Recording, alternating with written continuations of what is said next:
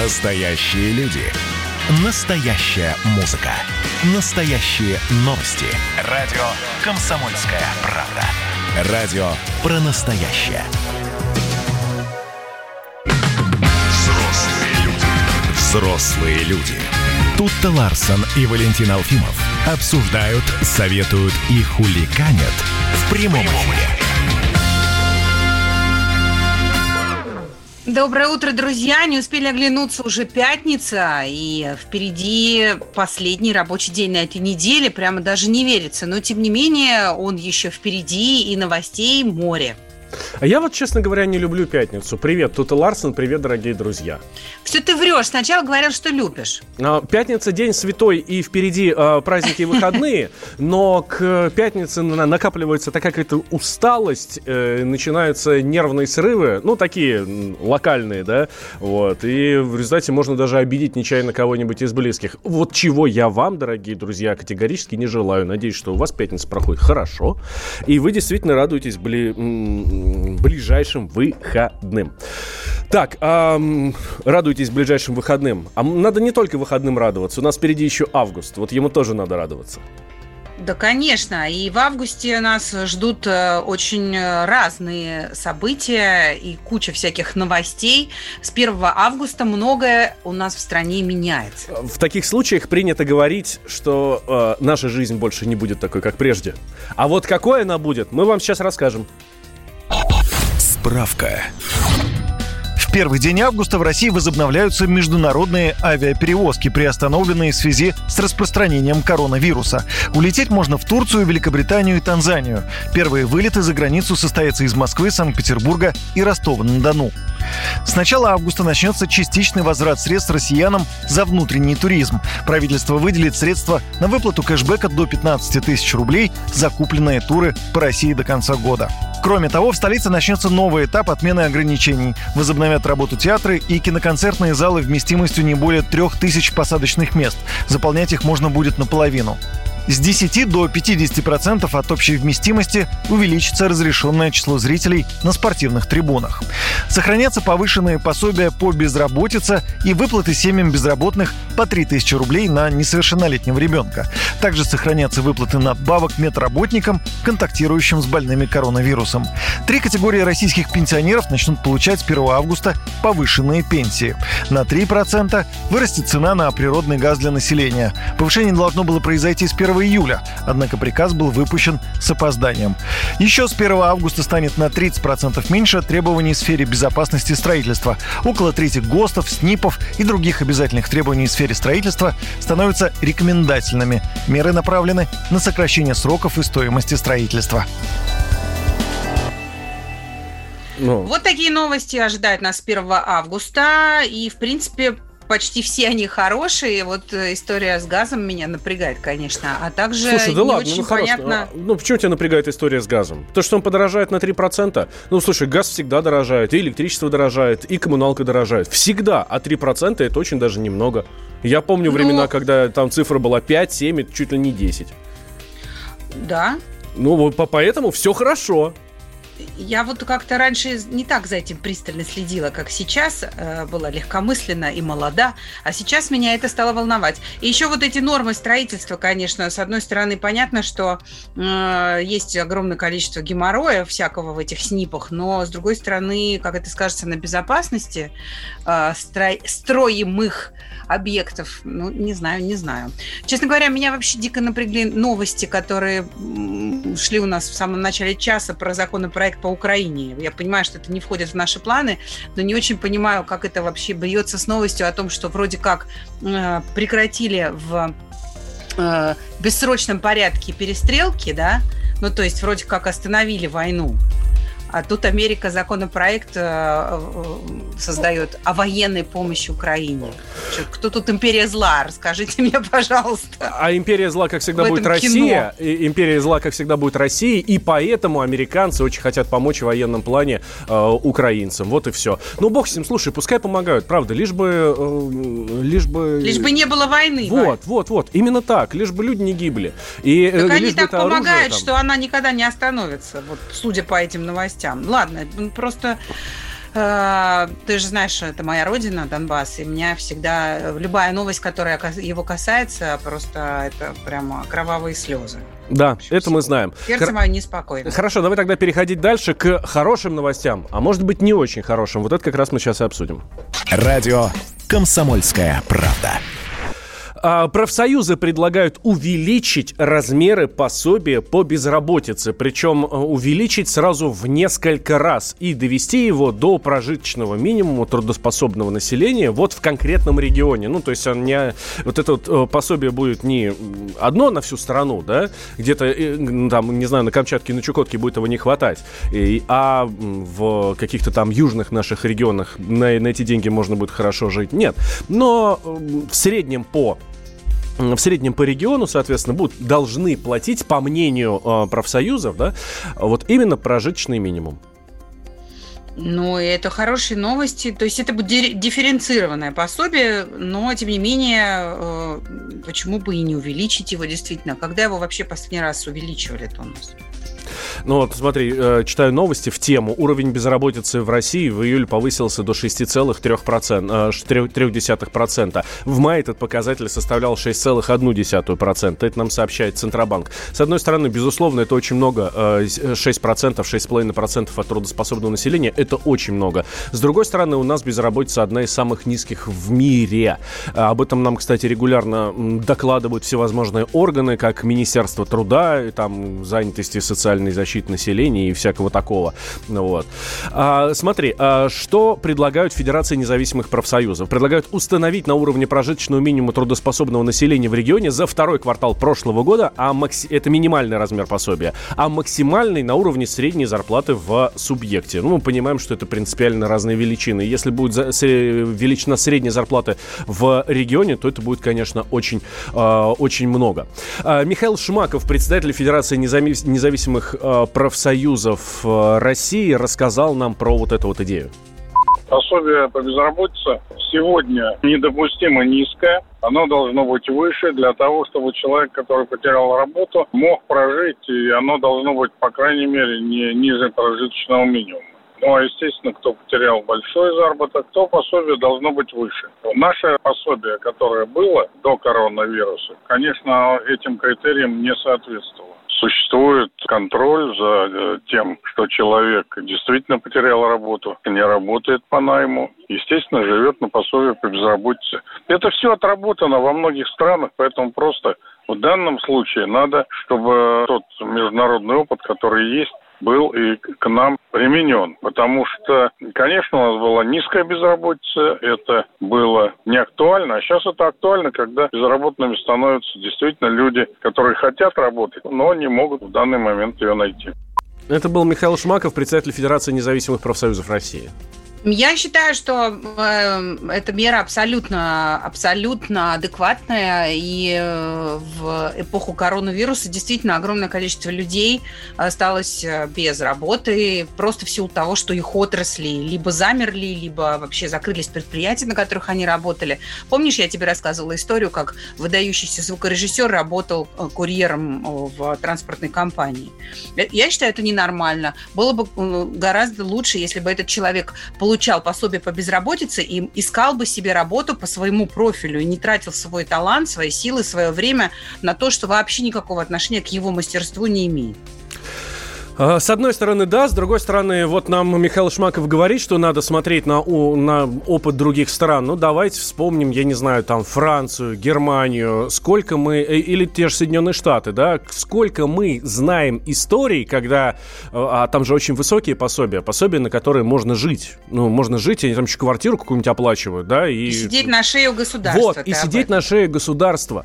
Почему государство должно э, просто кормить э, людей, которые сидят и ничего не делают. Я знаю, что это очень непопулярная позиция, и намного круче было бы сейчас сказать, да, всем поднять пособие по безработице, и все будет классно. Но я не совсем понимаю. Давай как раз вот после перерыва небольшого это и обсудим. Вы же взрослые люди, а ходите в рваных джинсах. Красное на черном Красное на черном Там, где вода Летели смешки ломаных стрел Я руки протягивал вверх, я брал молнии в гость. Снова ночь, летят дороги День просветы менять Камочья, а Е-95 Опять игра, опять кино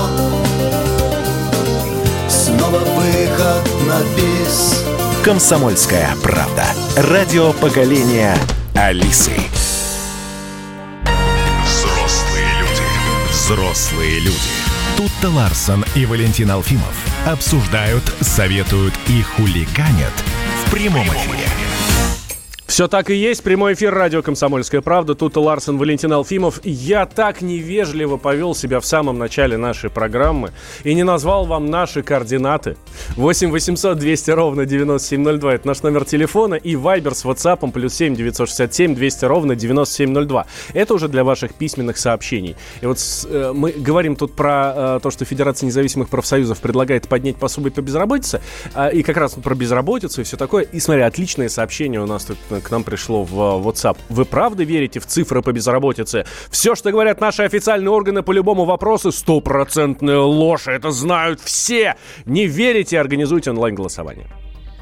Ну, э, я не знаю, может быть, э, действительно, мы часто говорим о том, что статистика э, может ошибаться или, ну, имеет какие-то свои недостатки, но то, что безработица в стране выросла в эпоху пандемии, можно даже и не смотреть ни в какую статистику, ясный пень, что она есть. ясный пень, что огромное количество людей осталось без работы или там вынуждены работать не по своей специальности, не по своему профилю, чтобы прожить и прокормиться. И я считаю, что в этой, в этих обстоятельствах пособие по безработице увеличенное. Было бы достаточно неплохим подспорьем для того, чтобы люди могли восстановиться и найти достойную работу, а не хвататься за что попало в ущерб каким-то своим истинным компетенциям и э, мастерству просто для того, чтобы прокормить детей. Вот, э, ты знаешь, вот эта пандемия, э, карантин, коронавирус, это, конечно, очень серьезный козырь в руках тех, кто говорит, что надо поднять пособие по безработице. Но оно же поднимется и сейчас, и оно через год, когда про эту пандемию все забудут,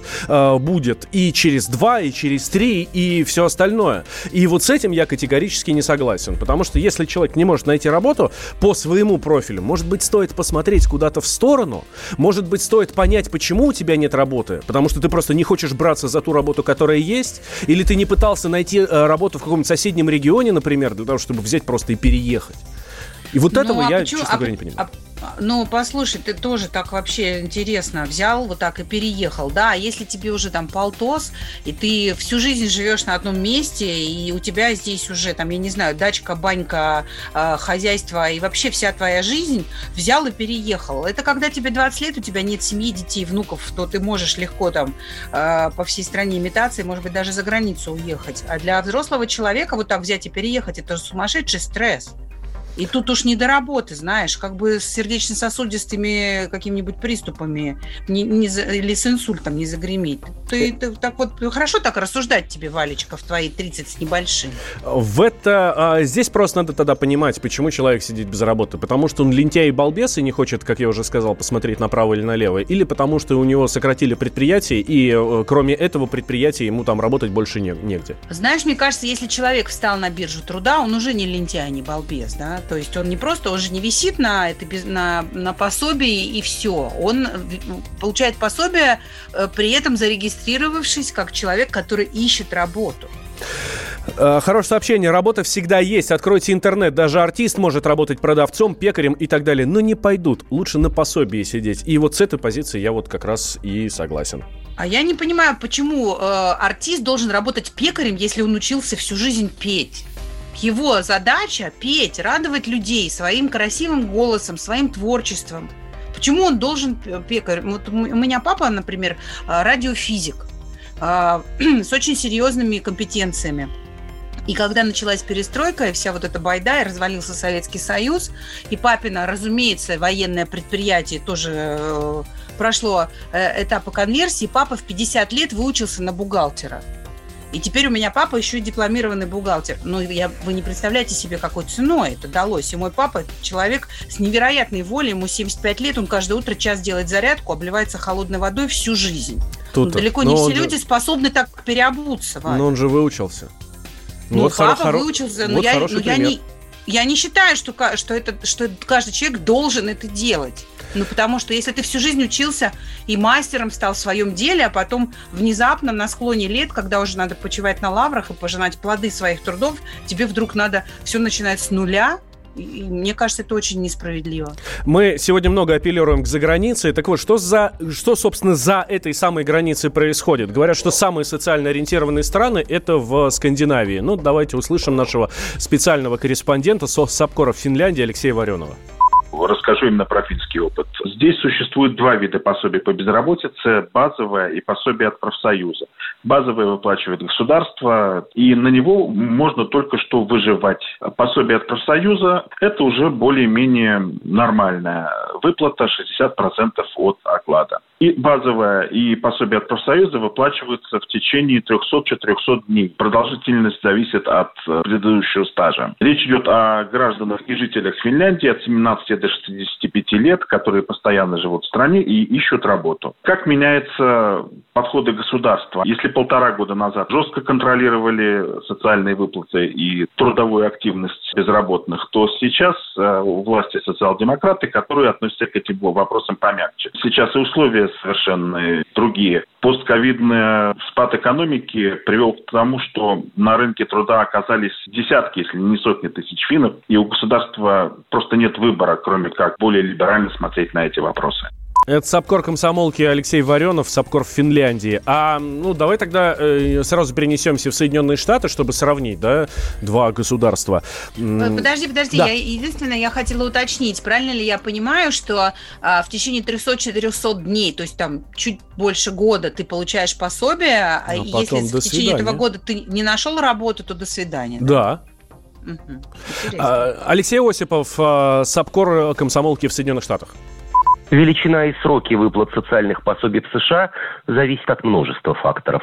Штата, в котором проживает получатель, его возраста, уровня доходов, наличие у него собственного жилья и сбережений, ну и так далее. Получать в течение полугода пособие по безработице может каждый в случае потери работы. Оно будет составлять порядка 60% от заработка на последнем рабочем месте. Если человек инвалид или пожилой, не заработавший себе на пенсию, или, скажем так, не желающий работать в принципе, он может рассчитывать на ежемесячную социальную помощь, которая зависит от уровня прожиточного минимума в конкретном штате.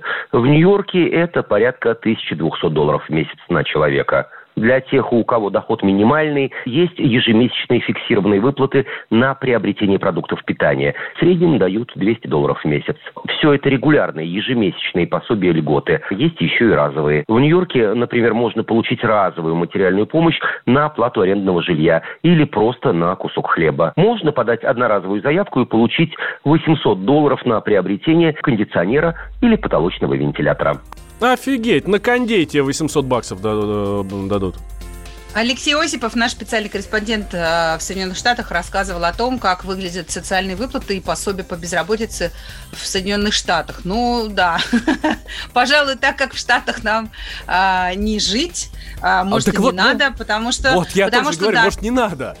Нет, ну, э, наверное, это как- как-то, ну, людей, которые работать э, не хотят, э, мотивирует на то, чтобы и продолжать в том же духе. Не знаю. У нас ситуация совершенно иная, и мне кажется, что э, все-таки э, российский человек вообще, угу. в принципе, работать любит и умеет. И, Только и, не хочет. Нет, испытывает на самом деле как раз ну, стресс именно когда у него этой самой работы нет. Но, э, повторюсь, мы сейчас находимся в такой ситуации, когда э, у людей просто настолько выбита почва из-под ног, что вообще непонятно, чем заниматься и где искать эту работу, особенно если ты работал в сфере услуг, э, там, не знаю, в фитнес-клубах, ресторанах, отелях, да, да, а с нами на связи э, экономист Михаил Беляев. Михаил Кимович, здравствуйте. Здравствуйте. Слушайте, а вот если в, поднимут пособие по безработице, э, ну, лучше станем сразу мы жить или не сработает? А его не поднимут, потому что у нас денег нет. Вот и весь очень простой, простой Вот и поговорили. Да, вот совершенно... э, Нет, конечно, если поднимут, жить, конечно, мы станем лучше. Но откуда мы возьмем деньги? У нас же очень ограниченные материальные ресурсы, и мы можем давать только то, что государство может дать только то, что оно дает. Слушайте, ну Вот, э, Федерация независимых профсоюзов раз предлагает, значит, наверное, у них есть какие-то идеи? Э, Ну, идея у них, у них- вот я думаю, именно эта идея у них и есть одна только, и этим она ограничивается. Вот, других идей, если бы они сказали, откуда можно взять деньги, это я понимаю, это была бы идея. А это не идея, это так вот, это популистское заявление, конечно, оно найдет э, позитивный отклик в широких массах, я понимаю. Вот, и тем более, что профсоюзы, они долгое время у нас были в тени, о них вообще все уже, по-моему, забыли. Ну вот надо было как-то о себе заявить, вот они с таким заявлением и выступили. Но если говорить серьезно, то, конечно, прежде всего, ну понятно, что у нас на наше пособие по безработице жить нельзя, и сложно на него прожить. Вот, но, тем не менее, э, мы должны обратить внимание на то, что у нас все начинается с учета и контроля, как учил великий Ленин. Да? Вот. У нас 20 миллионов людей, которые занимаются непонятно чем. То есть это сфера самозанятых, которые нигде не зарегистрированы, а, не платят никаких налогов и еще что-то получают с бюджета, да, вот к своим этим самым э, не, э, э, незарегистрированности. Вот сначала надо понять, сколько у нас человек вообще э, нуждаются в этой самой помощи, да, потому что они-то считают, что они вообще с нулевым доходом, и им надо помогать вот вовсю. То есть и вам, и мне, и все, мы от своей зарплаты должны все эти деньги отчислять, потому что они бедные несчастные, да, хотя у них там зарплата с коттеджами и с автомобилями у, как минимум у половины все в порядке. А Вот. Так что с этого надо начать. Это я серьезно говорю, на самом деле, таким вот игривым тоном с утра, но э, говорю серьезные вещи. Надо Ой. начинать с этого. Да, Вот. Михаил, Михаил Кимович, спасибо большое. Михаил Беляев, экономист, с нами был на связи. Ну что ж, будем следить, вдруг и правда поднимут. Наверное, тогда действительно от этого станет жить лучше. Но вы уже взрослые люди. Пора уже составить бизнес-план.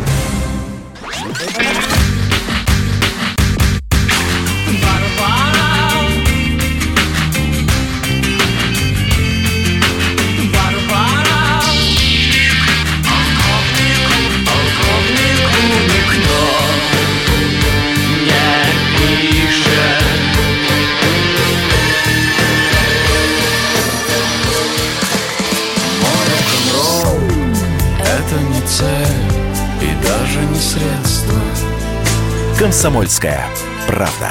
Радио. Поколение Битва. Взрослые люди. Взрослые люди. Тут-то Ларсон и Валентин Алфимов обсуждают, советуют и хуликанят в прямом эфире. Да, доброе утро, друзья, еще раз. Сегодня пятница, день э, только начинается, но уже кипят страсти. И э, самое интересное, что э, там, где кипит, обычно присутствует наш специальный корреспондент Владимир Варсобин. Не успел он из Хабаровска домой вернуться, уже бедный так хотел, э, наверное, с близкими отдохнуть, и вот тут же закинули в Минск. Володя, привет! Да, доброе утро. Привет. А ты, ты прямым рейсом Хабаровск-Минск летел? Ой, как я добирался до Минска, это отдельная история. Я сегодня пишу в репортаже. Сейчас я уже начал это писать на сайте ночью. Можно прочитать начало. Ну, моих а- от- ну, открой нам тайну, ну ладно тебе. Ну, э, дело в том, что я попал в неудачное время. А граница, вообще-то говоря, здесь э, спокойная, можно проехать. Тут э, пограничники не особо придираются. Но вчера, когда ехал я, что-то случилось. Ну, многие это связывают как раз вот с задержанием э, ЧВК, этих э, боевиков э, российских, как утверждает белорусская сторона. И произошло какое-то страшное усиление на границе. А, гигантские очереди в обе стороны, все из-за российских пограничников. А, они просто докапываются вот до любого э, человека, который проезжает, и вспомнили все законы, все параграфы, и это окаянное постановление правительства а, антивирусное, по которому проехать можно только к родственникам и, э, или на лечение, нужно предоставлять санаторные книжки. В общем, э, от около погранзаставы, как его можно назвать, хотя, в общем-то, границы вроде бы как и нет у нас, А, вот, стоят там э, просто толпы э, плачущих там женщин, родственников, которые пытаются э, проехать э, в Беларусь. Некоторые, э, некоторых билеты на самолет э, из Минска, просто из Минска люди летают за границу. В общем, сейчас на границе э, Володя. Про... Ну, ты пробился, в общем. Ну, и да, и, ну, это было очень э, тяжело. Я там э, исполнил арию э, значит, э, журналиста э, для этих офицеров, много рассказывал. У меня не было практически никаких документов для того, чтобы проехать. Но мне кое-что подсказали. В общем, я даже могу сделать такую памятку, как э, проникнуть, э, проехать в Беларусь. Да, ты теперь Причем, на, на этом деньги можешь зарабатывать, Володь. Местные говорят, что они такого вообще никогда не помнят, и что буквально в 10 утра, в, э, э, до 10 часов утра вот вчерашнего дня вообще было спокойно, просто пропускали всех. Угу. Ну, вот это ну и ты, ты приехал и сразу и попал С корабля на, на бал. Да. Да. Ну, я, я опоздал. Я хотел все-таки успеть на, ми, на митинг, э, который здесь произошел в парке Дружбы народов оппозиционные. Ну, я приехал только к концу. Это вот этот предвыборный митинг Светланы Тихановской, да? Да, да, Светланы Тихановской. Я напомню, что вот этот женский фронт, который выступил против Лукашенко, совершенно оказался неприятным для него сюрпризом, и власти не очень понимают, что с этим делать. Достаточно послушать просто Тихановскую и ее соратниц, а это под, подруги жены э, и родственники а тех, кого Лукашенко уже посадил э, из кандидатов, э, Бабарика, Цепкала там и прочее, а вот если их послушать, то, конечно, пробирает. Это даже не политический митинг. Э, женщины просто со слезами, чуть ли не рыдая, рассказывают свои истории и говорят о том, что давайте голосуйте за нас, а, да, а, а через полгода мы проведем честные выборы уже без Лукашенко. То есть и Это, конечно, выглядит э, немножко странновато вот со стороны, но вот людей собралось очень много, и на фоне э, вот вечера, когда там они включают фонарики вот в этом парке, а там музыка, там это выглядит, конечно, очень волшебно. Цифры э, достаточно разнятся, те, кто, э, количество людей, которые были на митинге, от 15 до 30 тысяч, ну, такая вилка. Ну, в целом это нормально, мы понимаем, что э, подсчитать точно невозможно. Слушай, а что с безопасностью? Мы знаем, что в Беларуси сейчас достаточно строгие меры, да и в принципе там любые митинги, которые проводятся, ну, э, к участникам этих митингов достаточно строго относятся. Что здесь было с милицией, с КГБ, и вообще все, кто там, сил, силовиками, которые там были? Ничего сверх такого э, удивительного, неожиданного я не увидел. Ну, естественно, обыскали, да, стоят э, рамки. Но я уже пришел к концу, там больше уходило, чем приходило. А, ну и меня обыскали, я даже удивился. Вот там собралось, ну, не знаю, 15, 30, некоторые пишут 60 тысяч человек и каждого обыскали. Это, конечно, титанический труд, но причем э, местная милиция ведет себя очень пока достойно и спокойно, и вот я прям по ощущениям никакого тут политического, точнее, полицейского насилия я не заметил. Угу. Володь, а тебе удалось поговорить просто с людьми на улице, вот э, какое-то поймать настроение? Ну, конечно, меня там, э, меня там, я даже на дальнобойщике ведь уехал э, с границы и, в общем-то, э, пересаживался из разных, там конечно, ну, в общем, пообщался я с белорусами. Вот. И они все говорят одно и то же. Я вот, к сожалению, я все-таки хочу выслушать все точки зрения, чтобы прийти к какому-то выводу, но вот сторонника Лукашенко я найти не могу. А, они очень редки в Беларуси. Вот правда. Я не на чьей стороне, но вот э, я даже буду очень рад, если мне найдет, э, найдется человек, аргументированно доказывающий, что вот Лукашенко прав. Вот. К сожалению, все настроены, э, к сожалению, для официального Минска, все настроены так, так что надоело. Вот это, это общая усталость, желание перемен, желание чего-то нового – вот это прям в эту сильно выражено, особенно в Минске, конечно, как в столице. Угу. Володь, спасибо большое. Владимир Варсобин, политический обозреватель «Комсомольской правды», был с нами на связи. Э, я бы даже так сказал, постоянный участник и наш соведущий Владимир Варсобин. Да. Вот. Эм, ждем... Ну, я, я вообще как человек осторожный и консервативный э, очень хорошо понимаю ожидания перемен, но э, также знаю, что перемены бывают не всегда к лучшему. И вот э, мы столько раз видели увидели эти перемены, которых мы так ждали, э, э, которые превратились совсем в не то, чего мы ждали, да, что, в общем, очень, очень сочувствую Минску и очень надеюсь, что там как-то все решится действительно без крови и, и по-честному. Угу. А, так, а, и одна из тем, которую мы сейчас, конечно, затронули, одна из главных тем наших отношений с Беларусью, это задержание 33 э, богатырей э, без дядьки Черномора, э, задержание 33 россиян, которые, ну, по мнению э, белорусских властей, во-первых, имеют отношение к ЧВК «Вагнер», вот, это первое, а второе, прибыли в Беларусь э, вообще в количестве там более чем 200 человек для того, чтобы устраивать теракты, а это очень страшная статья в Беларуси, которая, которая карается смертной казнью, на минуточку. Так вот, а, которые приехали устраивать теракты, раскачивать лодку и свергать государственный строй. Накануне было совещание, в МИД вызвали посла России Дмитрия Мезенцева и, что интересно, посла Украины в Беларуси. Почему? Потому что как минимум 17 человек из этих 33, а, они бывшие украинцы. Это жители Донбасса, которые уже получили российские паспорта и являются российскими гражданами. Вот. И Дмитрий Мезенцев, посол России в Беларуси, эм, рассказал свое видение вот этой ситуации и что там сейчас на самом деле происходит. Сегодня что мы можем отчетливо сказать? Эта группа направлялась транзитом в Стамбул. И так сложилось, что они просто технически, так, наверное, бывает иногда с людьми, которые путешествуют, не успели на самолет. А не успев на самолет, естественно, они должны были побыть несколько дней до следующего рейса. И, естественно, выбрали вот этот вот санаторий «Белорусочка». Там разместились, вели себя вполне корректно, что даже в определенном смысле слова чуть ли не шутливо стало претензией в адрес этих людей, что они не выпивают, как обычные туристы, почему-то находятся в камуфляжной форме. И по большому счету мы не видим никаких других оснований, которые могут быть резонами или более того в рамках и Уголовного кодекса, и нормативной базы Республики Беларусь к тому, чтобы их задержали на 72 часа. Это посол России в Беларуси Дмитрий Мезенцев. Мне, мне тоже очень нравится вот это вот. Они вели себя не так, как все остальные отдыхающие, не пили, держались группой и вообще по бабам не шастали. Да, но э, вот совершенно непонятно, э, что теперь, что теперь будет дальше.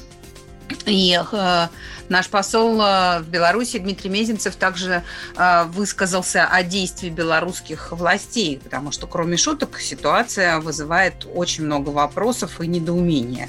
Сложившаяся ситуация, трактовка несправедливая, тенденциозная, предельно критичная состоявшегося эпизода вредит двусторонним отношениям, ломает ту систему связей по десяткам направлений, которые мы дорожим, и, конечно, работает на, на руку недругам России и Беларуси другом, недругом России и Беларуси. Это Дмитрий Мезенцев, посол России в Республике Беларусь. Ну что ж, мы следим за развитием этих э, событий, вот и за развитием этой истории, и вообще за тем, что происходит в Беларуси. Мы, конечно, за них переживаем, хотим, чтобы у наших братьев, родных, я бы даже сказал, даже не двоюродных, а родных братьев, все было хорошо, и чтобы они были счастливы. А когда они счастливы, мы будем счастливы, и вообще будем жить в мире, обнимемся и поплачем от счастья. Да, конечно. напомним, что выборы в Беларуси состоятся уже 9 августа, и ну, судя по тому, что там происходит, есть основания полагать, что еще много интересного а, и, может быть, не совсем а, не совсем какого-то радостного мы до 9 августа успеем узнать и услышать. Мы хотя, надеемся, что да, граждане хотя... России вернутся домой до этого времени. Да, хотя осталась всего неделя, но радует, что, наверное, через неделю вся вот эта вот история должна закончиться, ну, в, хорошем смысле, и ну, уже как-то все пойдет более-менее по накатанной. Итак, сейчас сделаем небольшой перерыв. Мы с Тут и Ларсен к вам вернемся буквально через две минуты, дорогие друзья. Никуда не переключайтесь. Будем обсуждать с вами, а как вообще вычислить хорошего врача, как отличить хорошего врача от плохого. Не поверите, но по Инстаграму. Но вы же взрослые люди. А все еще в Бэтмена верите.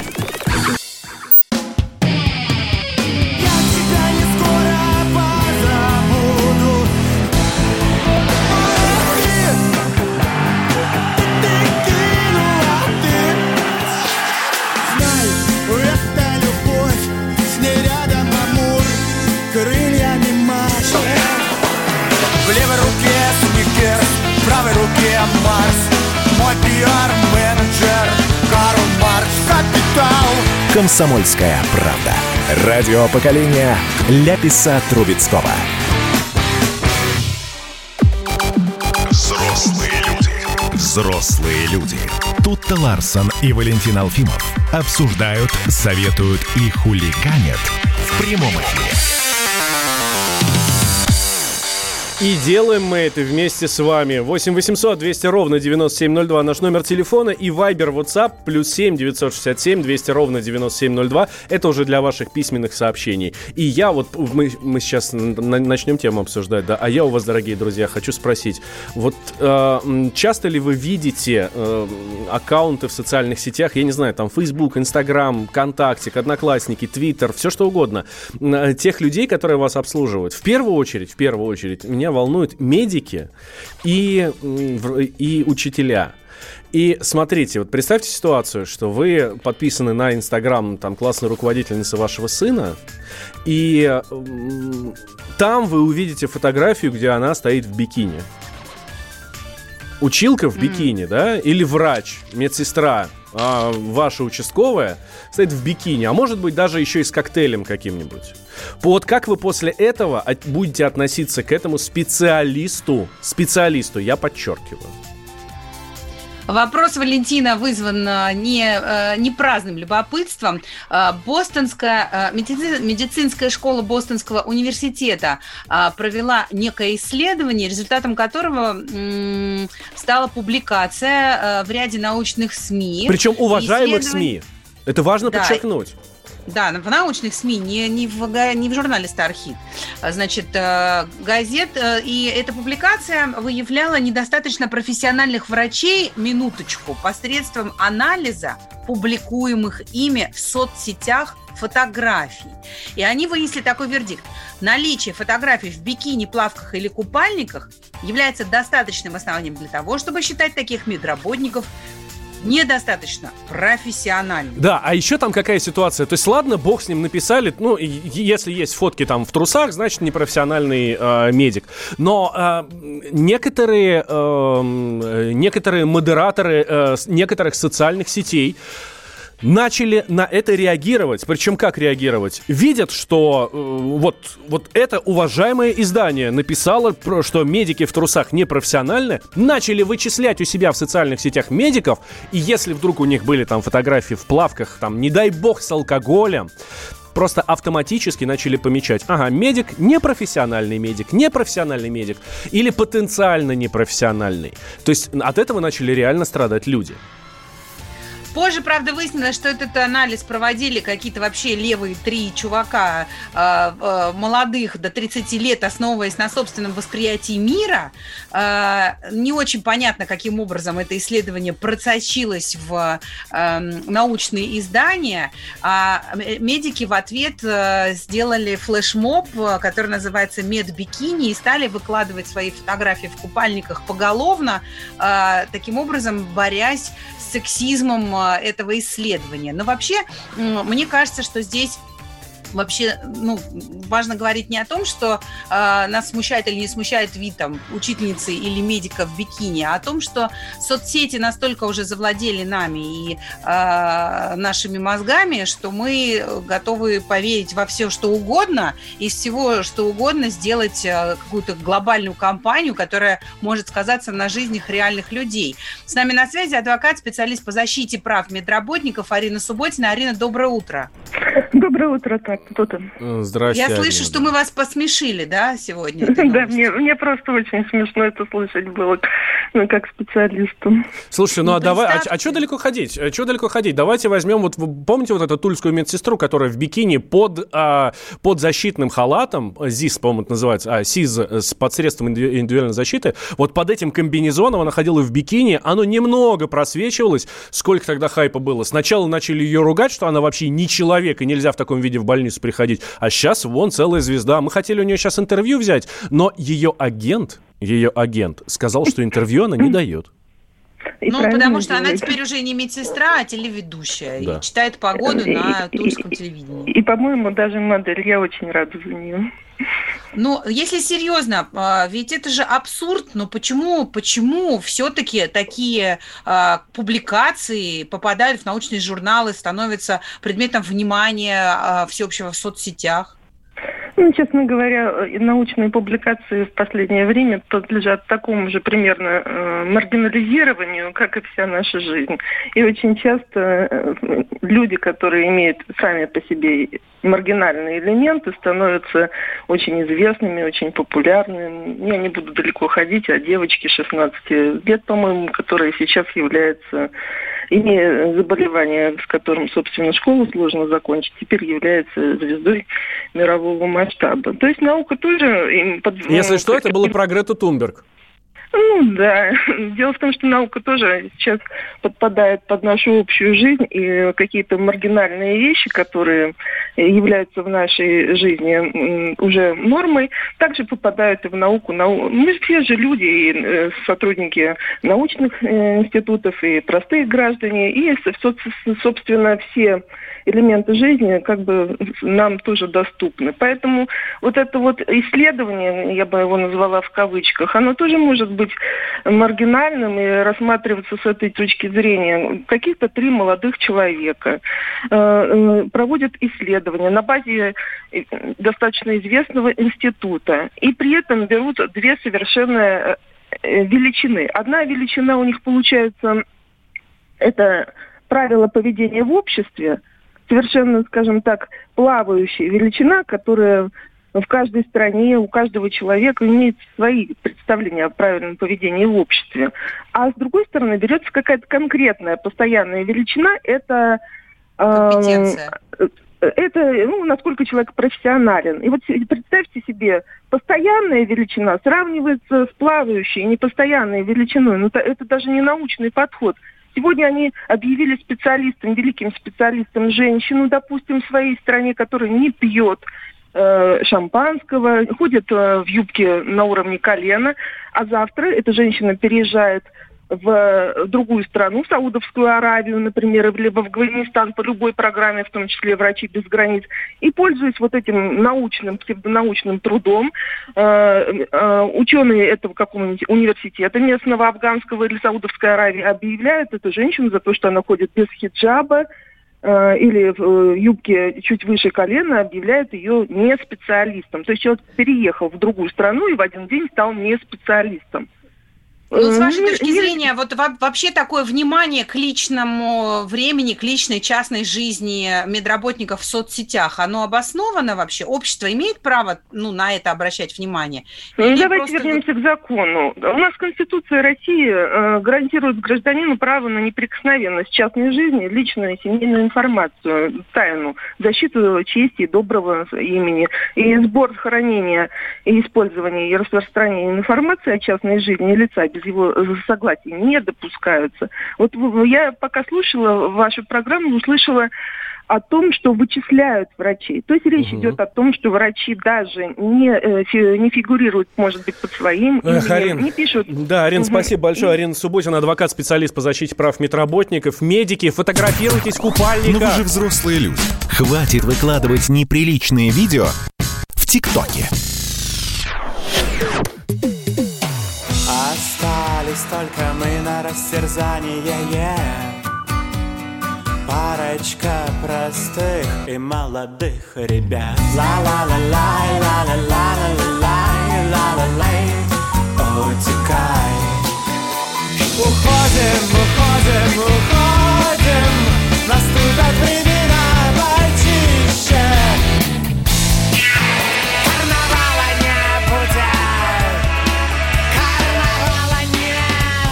«Комсомольская правда». Радио поколения Мумитроля.